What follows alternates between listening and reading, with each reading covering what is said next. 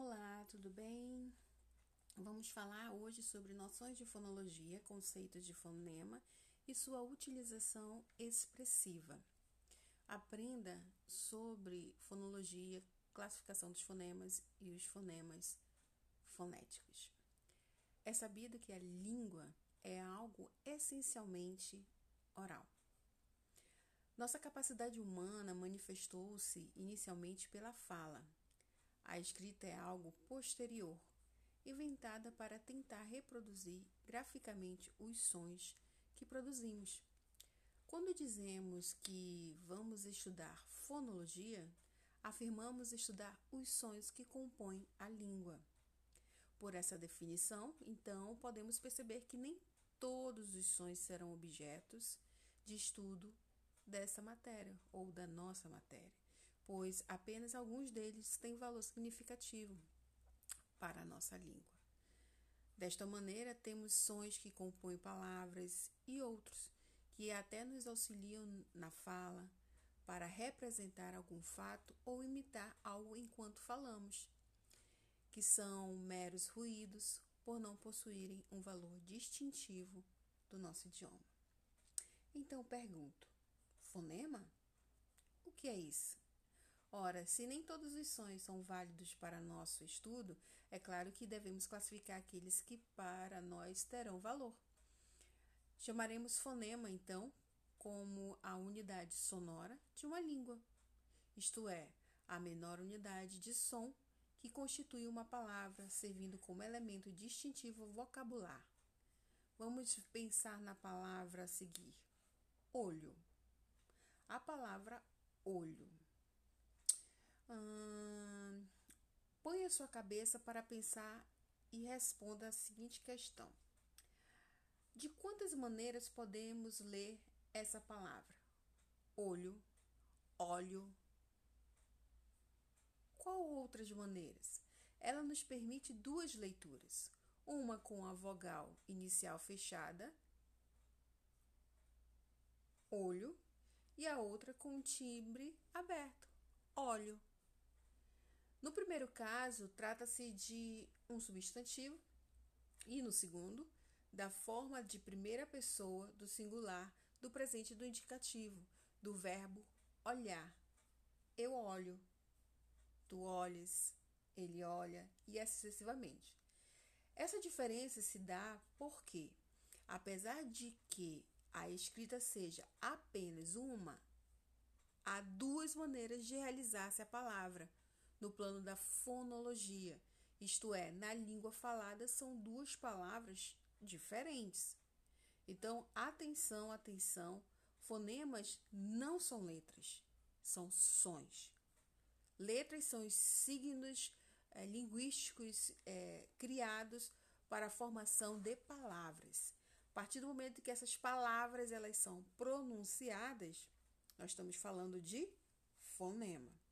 Mas fonema, gravar, não são letras.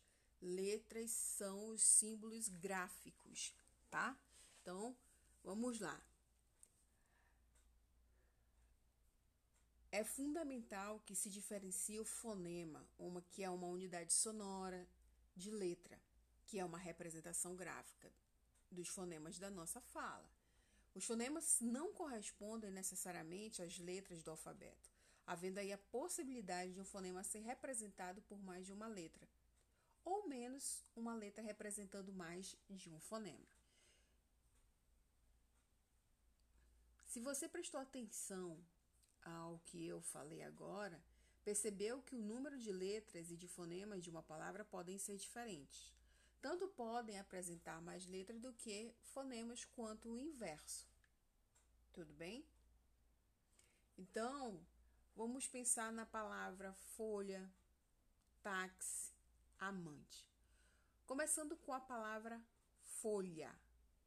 A palavra folha, ela possui cinco letras e quatro fonemas. Mas, professora, por que quatro fonemas? Porque o, o, a, o símbolo fonético do LH é como se fosse o Y invertido. Então, na hora da gente fazer a grafia fonética dela, ficaria F-O-Y invertido A. Por isso, quatro sons. Porque o LH, por ser dígrafo, eles não são pronunciados separadamente.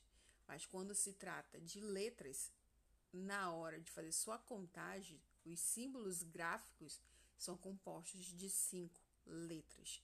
Tudo bem até aí? A palavra táxi. A palavra táxi, às vezes na própria palavra pode haver acrescentar uma palavra ou suprimir uma palavra, como no caso táxi. A palavra táxi ela acrescentou uma letra, porque surgiu-se aí no lugar do som do X duas outras letras. Se a gente fosse pensar em letras, a palavra táxi ela é constituída de quatro letras. Já fonemas, ela é constituída de cinco, porque o X não pronuncia como X, ele se pronuncia como KS. Só observar o som. Táxi táxi, nós não pronunciamos taxi. Ou pronunciamos taxi? Lógico que não, né? Outra palavra também, que há uma supressão na, na, no som, que é a palavra amante. Aquele Nzinho que aparece ali junto com a vogal A, o N, como ele é nasalado, ele é representado pelo acento tio, tá? Pelo som nasalado do tio tá? Então fica assim: apesar da palavra amante ter seis letras, ela é constituída apenas de cinco sons ou cinco fonemas. Então, os fonemas podem ser classificados do ponto de vista de suas propriedades físicas e biológicas ou por seus aspectos gramaticais. Em quaisquer casos encontraremos três tipos de fonemas: seja ele vogal, consoante ou semivogal. Quando a gente for falar, quando a gente está falando de vogal, pelo aspecto físico, é o som produzido por uma corrente de ar que, vinda dos pulmões, não encontra obstáculo na cavidade bucal à sua passagem. A, E, I, O, U no aspecto gramatical, constitui a base da sílaba portuguesa, ou seja, cada vogal corresponde somente a uma sílaba. Em relação a, ao fonema consonantal, consoante, pelo aspecto físico, é o som produzido por uma corrente de ar proveniente dos pulmões encontram alguns obstáculos e, pa, e essa, a, a essa passagem. As consoantes sempre formam sílaba com vogais. Sem as vogais, as consoantes são simples ruídos, porque só se constrói sílaba se tiver vogal. Consoante não se faz sozinha. Só a consoante ela se torna um ruído no processo, tá? como pá, na, casa, bala, pata e assim sucessivamente. Sem as vogais não há palavra, não há sentido.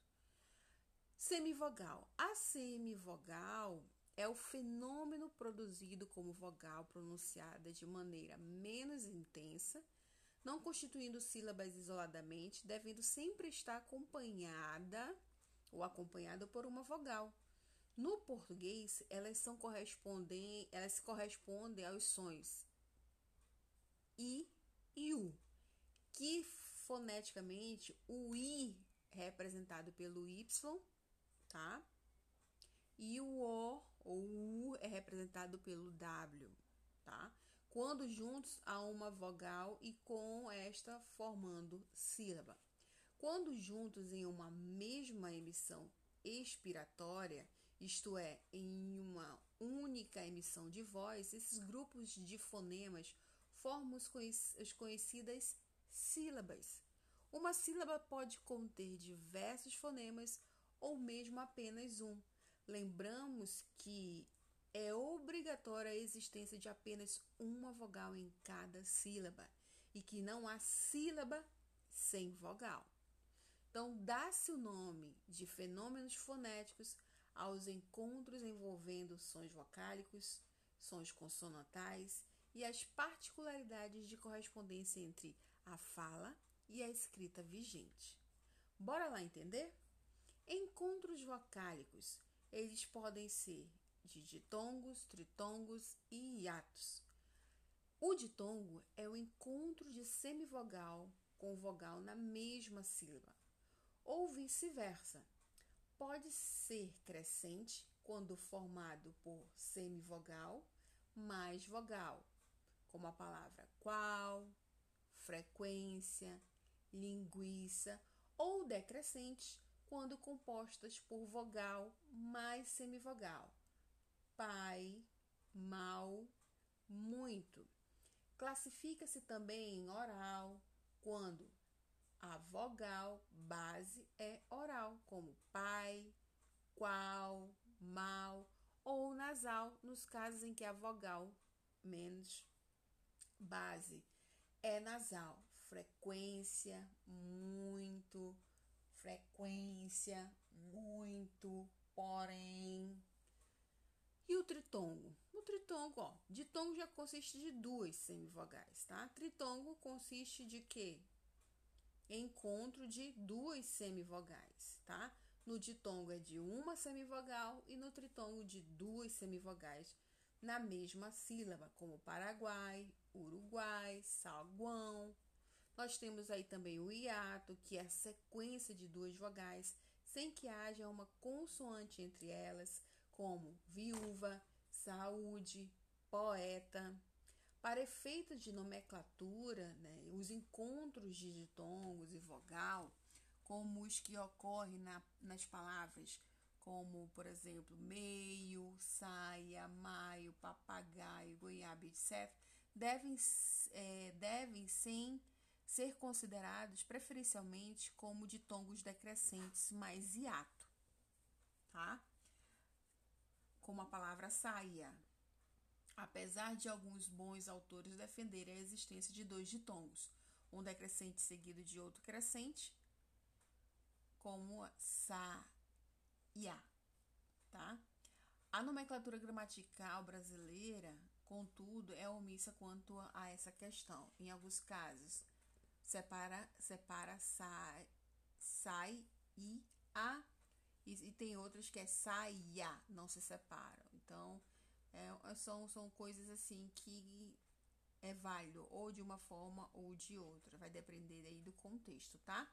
Os encontros consonantais, já logo, logo o próprio nome diz, né, que constitui uma sequência de consoantes em uma mesma palavra, estando ou não presentes em uma mesma sílaba. Classifica, é, class, é, daí classificar-se como separável ou inseparável, como a palavra carta, o R e o T se separam, Brasil, o BR não se separa. Então, nós dentro dos encontros consonantais temos as perfeitas e imperfeitas. Em alguns casos vão se separar, outros casos não. Ah, dígrafo. E o dígrafo? O dígrafo é o emprego de duas letras que representam um único fonema. O dígrafo não se confunde de maneira alguma com o outro consonantal, já que representa apenas um fonema, um som característico. E os dígrafos podem representar ações consonantais como em querer, chá, malha, nascer, entre outros. Alguns autores incluem entre os dígrafos, diferentemente do que dita a questão aí da nomenclatura gramatical brasileira, a NGB, sons vocálicos nasais como os que ocorrem em campo, vento, lindo, indo. Os dígrafos apresentam sempre uma letra diacrítica, isto é, aquela que se junta a outra para lhe dar um valor fonético especial. Em português, isso pode ocorrer com as letras H, R, S, C, cedilha ou U, tá? Antes de saber exatamente como se pronuncia a palavra ou essa palavra, você deve, você provavelmente deve querer saber o seu significado. Então, a parte da gramática que trata da correta pronúncia dos fonemas das palavras é a fonologia, tá? Então, ortos é um radical grego que significa certo ou correto, como em ortografia. Ao erro de pronúncias das palavras dá-se o nome de cacoépia. Por uma grande ironia, a palavra que dá nome a esse estudo admite duas pronúncias diferentes. Tanto ortoépia quanto ortoepia são corretas de pronunciar. Então, vamos uh, ver alguns diferen algumas diferenças de timbre quando, com a vogal E, que pode ser E ou E. Badégio, benesse, blefe, cetro, cerne, cervo, coeso, coleta, cogumelo, duelo fechadas, alameda, amuleto, cerebelo, destro, dueto, escaravelho, extra, fechar, fecho, fechas, fecha, interesse, lampejo e assim Com a vogal O sendo aberta, amorfo, em volta, dolo, inodor, inodoro, piloro, é, suor, troço, fechada, algoz, boda, chope, corça, desporto, logro e assim sucessivamente. Tudo bem até aí? E os valores fonéticos de X? Ah, X ele pode ser representado ou por CH, ou por Z, ou por S, ou KS. Vai depender na pronúncia da palavra. Então, a letra X pode representar diversos fonemas. Por isso, é importantíssimo ler com bastante atenção a lista das palavras abaixo, que eu vou citar logo abaixo, com suas é, respectivas chaves de pronúncia. Equivalências parecidas com CH. Este é o valor comumente atribuído ao X nas palavras como xarope, caxias, caixa, peixe e etc. Equivalente a Z, exagero, exalar, exaltar, exame, se escreve com X, mas a pronúncia é com Z, exáspero, exato, executar, exequível, exercício, exaurir, exibir, exigir, exilar, exílio, exímio, existir, êxito, êxodo, exonerar, exorbitar, exorcismo, exótico, exuberante, exultar, enxumar, exumar, desculpa, é inexorável. Equivalentes a S, uh, auxílio, fênix, máximo, próximo, sintaxe, trouxe, é, trouxera, trouxer. Uh, equivalentes a KS, afluxo, anexo, axila, complexo, convexo, crucifixo, fixo, flexão, fluxo, hexaedro, hexaedro, hexágono, índrio, intoxicar, uh, léxico, maxilar, nexo, ortodoxo, prolixo, paradoxo, reflexo, sexagésimo, sexo, tórax e tóxico. Que a gente tem mania que fala tóxico, é tóxico, é a pronúncia correta, tá? Além de ser um dos traços mais marcantes de uma língua, a sonoridade tem importância também como recursos de expressividade, por meio da repetição de consoantes, como no caso da literação, de vogais à assonância e da onomatopeia.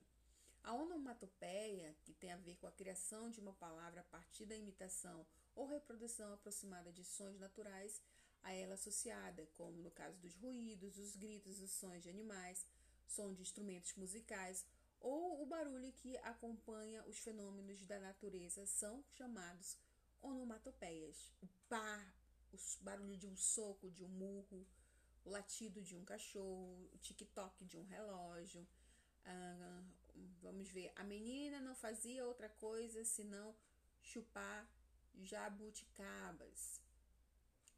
Escolhia os mais, as mais bonitas, punha-as entre os dentes e trocle, e, e, e trocle. E depois do trocle, do troque, uma engolidinha do caldo e pluf. Caroço fora e troque, troque, pluf, troque, Pluf lá passava o dia inteiro na árvore. Ou seja, as expressões dos sons através da onomatopeia, né, que foram essas criações das imitações, reproduções dos sons naturais associadas, que são esses ruídos, esses gritos e assim sucessivamente, é, podem ser vistos dentro da escrita também. Isso aí foi tirada, acabei de citar, foi de Monteiro Lobato. Uh, a literação, que tem a ver com repetições dos sons consonantais. Uma expressão aqui do Chico Buarque que trata muito bem isso, a literação. Sons consonantais repetidos demasiadamente. Pedro, pedreiro, penseiro, esperando o trem. P, P, P, P. Manhã parece, carece de esperar também. Res, res, res. Deu para entender? Assonância, que é a repetição dos, dos sons vocálicos. Sou Ana da cama da Ana. Olha a Ana, Ana, Ana. Fulana bacana. Sou Ana de Amsterdã. É, as propagandas também empregam recursos fonéticos, como no caso Skoll, na Guerra das Cervejas, os adjetivos adverbializados redondo. Em Skoll, a cerveja que desce redondo traz a ideia de algo bom que desce macio, suave. Tomou Doril, a dor sumiu. E assim os efeitos acústicos expressivos por ser percebido no slogan também, do tomou Doril, a dor sumiu. Deu para vocês entenderem um pouquinho aí sobre a questão da fonologia, as noções? Isso são conceitos fundamentais para que você compreenda o processo e assim comece o seu estudo a descomplicar da língua portuguesa. Um beijo!